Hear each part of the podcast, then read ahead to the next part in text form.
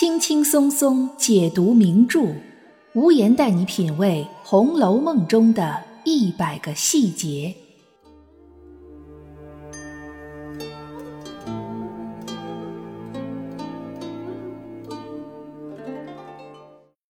品读细节之美，发现别样红楼。大家好，我是暗夜无言，欢迎您收听原创节目《红楼梦》中的一百个细节。《红楼梦》的第二十三回回目标题叫做《西厢记妙词通细语，牡丹亭艳曲警芳心》，说的是宝玉和姐妹们遵照元春的要求住进了大观园。宝玉很是过了一阵逍遥自在的舒心日子，但是很快宝玉就开始觉得有点无聊。此时他的贴身小厮明烟儿揣摩到主子的心思。跑到外面书店买了许多外传和传奇脚本来给宝玉看，这其中就包括后来被改编成《西厢记》的《慧真记》。跑到园子里偷着看《慧真记》的宝玉，正巧遇到了来葬花的黛玉。黛玉发现了宝玉偷看《慧真记》的事儿，于是也拿过来看。之后宝玉走了，黛玉一个人路过梨香院的时候，无意中听到梨香院的女伶人们在练功。唱的正是《牡丹亭》里的唱词，这几句唱词击中了黛玉心中最柔软、最脆弱的角落，让黛玉不禁落下泪来。在这一段描写中，最吸引读者目光的自然是第一次出现的名场面——黛玉葬花，其次就是宝黛二人头挨着头亲密的共读《会真记》，这已经成了宝玉和黛玉两个人最经典的荧幕形象。那么，除了这两段脍炙人口的故事情节之外，这里还有哪些细节值得我们去注意呢？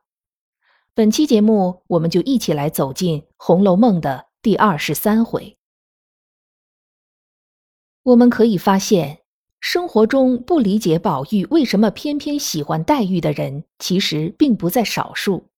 当然，这里面的原因是很多的，比如个人的年龄、阅历。情感经历以及情感偏好，再比如《红楼梦》里除了黛玉之外，还有那么多风采各异的优秀女性，端庄平和如宝钗，娇憨单纯如湘云，完美无缺如宝琴。宝玉的可选择范围几乎囊括了优秀女性的各种范本，可是他却单单对黛玉情有独钟。究其原因。无言觉得，我们既不能从旁观者的角度看待这个问题，也不能从普罗大众的审美去看待这个问题。毕竟，感情这件事儿其实是很私人化的。我们应该力求站在宝玉的角度去看待问题。就以这第二十三回来说，宝玉在吃过中午饭后，拿着慧真记到了园子里。在沁芳闸桥边的一片桃花林里的一块大石头上坐了下来，准备再看一遍书。看着看着，发现风吹桃花，那花瓣落到了他的身上和书上。我们可以在这假设一下：倘若是一个我们生活中的普通男性，他遇到这种情况会怎么做呢？当然。在现在的社会环境下，想要再找一个坐在公园里看书的年轻男性，恐怕是有难度的。我们假设有这样的人存在，但这样的男性又有几个会像宝玉那样被落下的桃花瓣吸引了注意力，进而想到要将花瓣用衣襟兜起来，然后放到那沁芳池的池水之内，让这些花瓣顺流而去呢？能做到这些的男性。第一，要像宝玉那样有着很强的艺术感知力；第二，要像宝玉那样有着敏锐的情感洞察力；第三，要像宝玉那样有着浪漫而又单纯的头脑。而像宝玉这样一个三点都具备的男性，生活中的其他人又是怎么看待他的呢？袭人认为宝玉是个傻子，湘云认为宝玉总是胡说八道。宝钗觉得宝玉是无事忙，香菱直接说宝玉是鬼鬼祟祟，使人肉麻。傅秋芳家的婆子在背后议论宝玉是外向好，里头糊涂，中看不中吃。我们可以发现，能够体会和理解宝玉这种特质的人其实并不多。在几乎所有人的眼里，宝玉的这种思想和行为是极其古怪的，甚至是令人匪夷所思的。然而，刚刚把桃花瓣放到池水中的宝玉，一转头却看到了肩上扛着花锄、锄上挂着花囊、手里拿着花帚的林黛玉。两个人之前完全没有商量过，但却对纷纷落下的花瓣抱着一样的心思。这种心思就是对美的一种欣赏和呵护。对美逝去的一种惋惜和缅怀，这种细腻到甚至不方便用言语去赘述的情感，却是宝黛之间不谋而合的联系纽带。这种古怪到让其他人无法去理解的思想和行为，在宝黛看来却是非常自然而然的举动。对于贾宝玉来说，他的人生处境就像茫茫沙漠中小小的一粒沙。不停地在向周围的沙子们诉说着波浪起伏的大海，可惜其余的沙子们根本不知道，也并不相信大海的存在。在他们看来，有关于大海的一切都是荒谬的。而林黛玉却是一滴恰好落在宝玉这粒沙旁边的雨滴，她不仅见过大海，甚至还曾经是海的一部分。这种精神世界的高度契合是可遇而不可求的，所以当其他女孩们或搬出园子，或嫁人，或去世的时候，宝玉固然会痛哭流涕，会怅然若失，郁郁寡欢，但只不过是听说黛玉有回苏州老家的可能，宝玉就像是被摄去了魂魄一样，变得痴傻疯癫。那是因为其他的女孩对宝玉来说是陪伴。但黛玉对他来说却是精神支柱。很多读者看黛玉葬花这一节，大多数都是在体会黛玉的风露清愁、敏感多思，也将黛玉葬花看成是林黛玉最经典的人物形象。其实，黛玉葬花更多的是在描绘黛玉和宝玉之间的情感以及思想连接。葬花这一行为本身是独属于宝黛之间的精神默契，这是一个外人无法进入也无法理解的世界。在第二十三回里，闯入这一世界的人是袭人，他来叫宝玉回去换衣裳，然后去看望生病的贾赦。袭人是一个很现实的人，去看望生病的贾赦也是一件很现实的事儿。这一人一事将独属于宝黛的葬花世界打破，让二人瞬间回归到现实世界。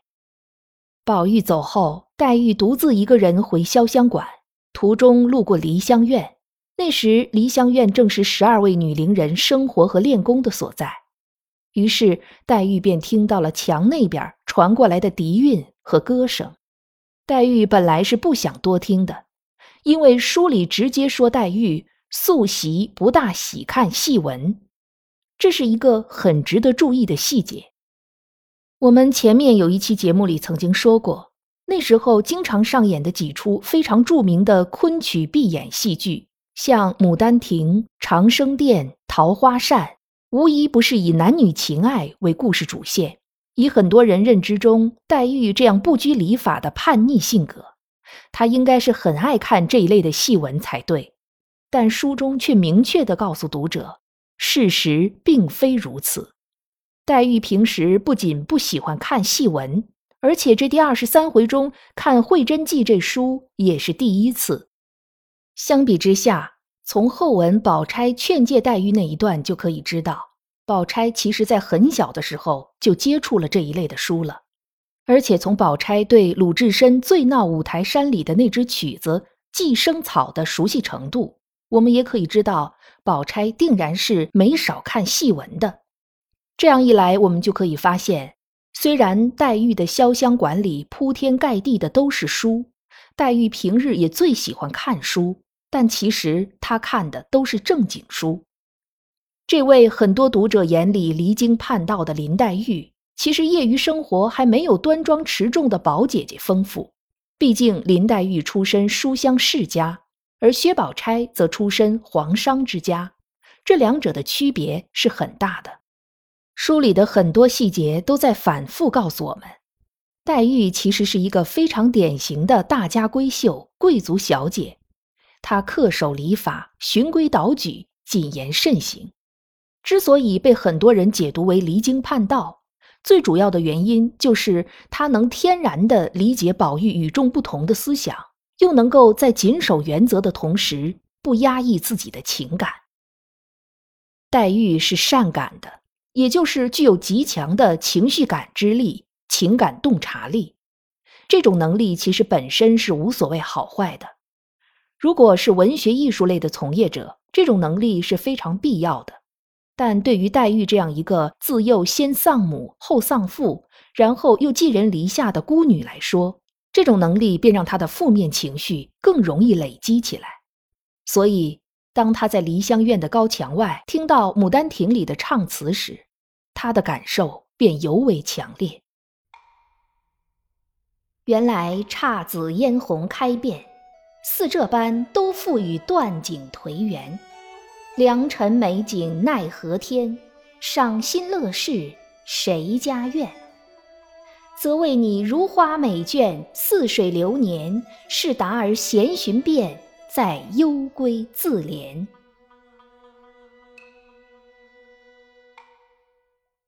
这几句唱词都是在说美好的事物。美好的景色，美好的青春，美好的人，这一切都敌不过时间。在强大的时间面前，一切的美好终将逝去。花儿会凋谢，美人会老去。眼见他起高楼，眼见他宴宾客，眼见他楼塌了。台湾学者欧丽娟老师始终认为，黛玉之所以爱哭，是因为她被贾母宠坏了。认为黛玉在贾府其实过得一点儿也不惨，根本不是一个可怜的孤女。对于这种观点，其实用曹雪芹在这一段黛玉隔墙听戏文中所写的一句话来概括是最合适的。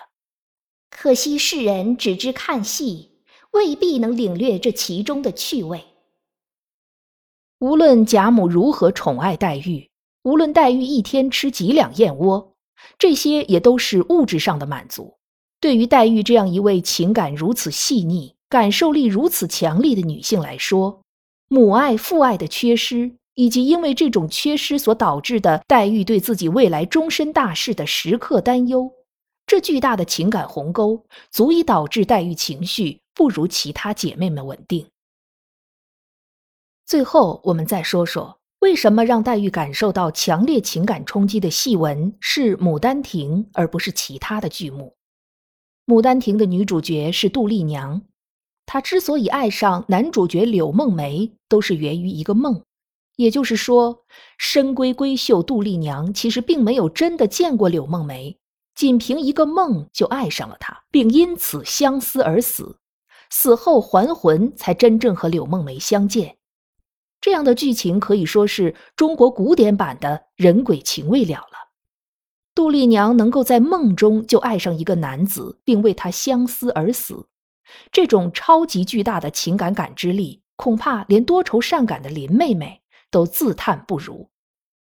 而《牡丹亭》里的这些唱词之所以带有深深的无奈和伤感，也正是因为杜丽娘的起死回生，其实只是作者汤显祖的一种假设。